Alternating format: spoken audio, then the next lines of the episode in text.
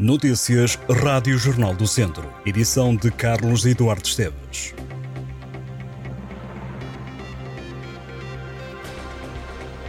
A Câmara de Viseu foi um dos 21 municípios distinguidos com o Prémio Autarquia Voluntária numa cerimónia que decorreu esta semana em Lisboa. O galardão foi entregue pela cooperativa António Sérgio para a Economia Social. A distinção reconhece autarquias de todo o país pelo trabalho na promoção do voluntariado. A Câmara de Viseu foi lembrada pelo trabalho desenvolvido pelo Banco Local de Voluntariado Desde 2017 que a cooperativa António Sérgio para a Economia Social é a entidade responsável pela promoção de políticas relacionadas com o voluntariado.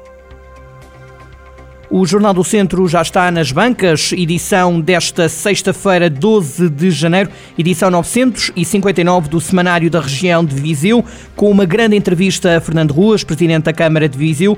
Diz Fernando Ruas que transformaram os autarcas numa espécie de bimbi, amarrados pela lei e pela desconfiança. Esta é uma entrevista de três páginas eh, para ler. Há 34 anos, na manhã de 6 de janeiro, Fernando Ruas entrava pela segunda vez na Câmara de Viseu. A primeira tinha sido para ir tirar a licença de bicicleta a segunda em 1990 como responsável máximo dos destinos da sua cidade e conselho, como escreveu no livro Desafios, que editou ainda estava como eurodeputado. Do convite para encabeçar a lista à Assembleia Municipal nas eleições autárquicas de 1989, passou a cabeça de lista para a autarquia por desistência do companheiro de viagem. Agora, como gosta de referir, está de volta numa segunda reencarnação é uma entrevista para ler no Jornal do Centro que está nas bancas, para além de um dossiê especial sobre o interior não é um slogan, as associações deixam um caderno de encargos aos futuros deputados de Viseu.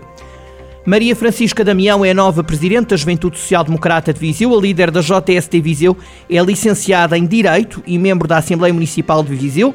Apresentaram suas candidaturas aos órgãos distritais da J Laranja para os anos de 2024 e 2025 para o futuro. A JST Viseu quer que a região tenha mais voz nos centros de decisão do país. A estrutura do PSD diz que há problemas fulcrais que resultam da inércia do governo e apontam a falta de promoção de políticas públicas de habitação como uma das falhas principais do executivo socialista. A última jornada da primeira volta é um autêntico desafio para Académico de Viseu e Tondela na segunda liga. Os dois clubes jogam frente a equipas que estão nos primeiros quatro lugares da tabela. O Académico, que vive a melhor fase da temporada, defronta o Marítimo no Estádio dos Barreiros. A equipa de Jorge Simão avança para o jogo no arquipélago com cinco jogos sem conhecer a derrota. No bolso do Académico estão ainda duas vitórias consecutivas frente a Leiria e Leixões para o campeonato, ambas pela margem mínima, que permitiram ao conjunto viziense afastar-se dos lugares perigosos da tabela. As exibições podem não ter convencido alguns adeptos, mas os pontos foram somados e ajudaram a escalar lugares no campeonato. O Tondela tem talvez o jogo de cartaz da ronda. Se olharmos ao que a equipa de Tosé Marreco tem vindo a fazer no campeonato, o percurso começou sem vitórias nos primeiros quatro jogos, já conseguiu incluir três vitórias consecutivas. Agora o Tondela vai numa série de três jogos sem perder.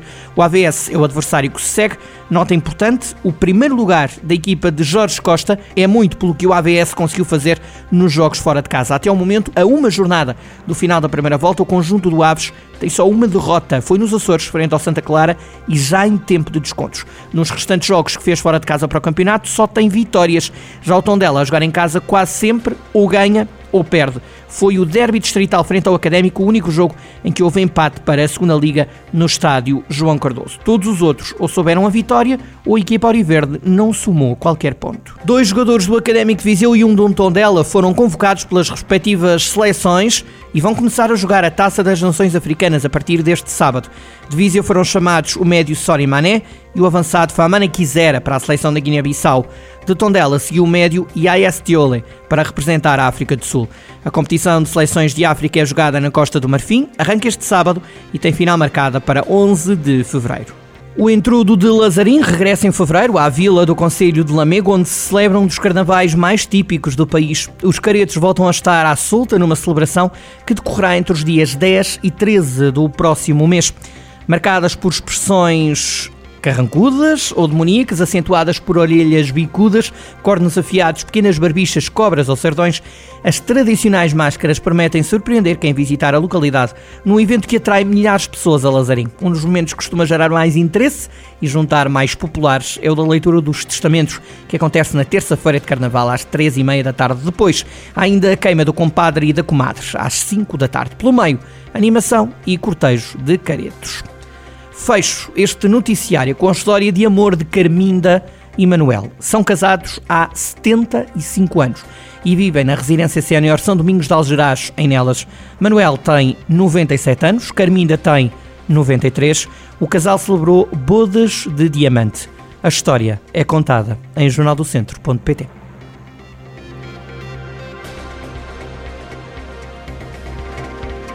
Estas e outras notícias em jornaldocentro.pt.